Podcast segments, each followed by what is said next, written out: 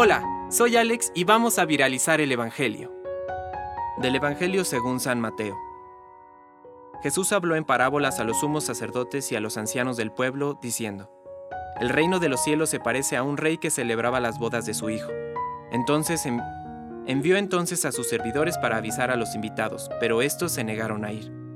De nuevo envió a otros servidores con el encargo de decir a los invitados, Mi banquete está preparado, ya han sido matados mis terneros y mis mejores animales, y todo está a punto. Vengan a las bodas. Pero ellos no tuvieron en cuenta la invitación y se fueron, uno a su campo, otro a su negocio, y los demás se apoderaron de los servidores, los maltrataron y los mataron. Al enterarse, el rey se indignó y envió a sus tropas para que acabaran con aquellos homicidas e incendiaran su ciudad. Luego dijo a sus servidores, el banquete nupcial está preparado, pero los invitados no eran dignos de él. Salgan a los cruces de los caminos e inviten a todos los que encuentren. Los servidores salieron a los caminos y reunieron a todos los que encontraron, buenos y malos, y la sala nupcial se llenó de convidados.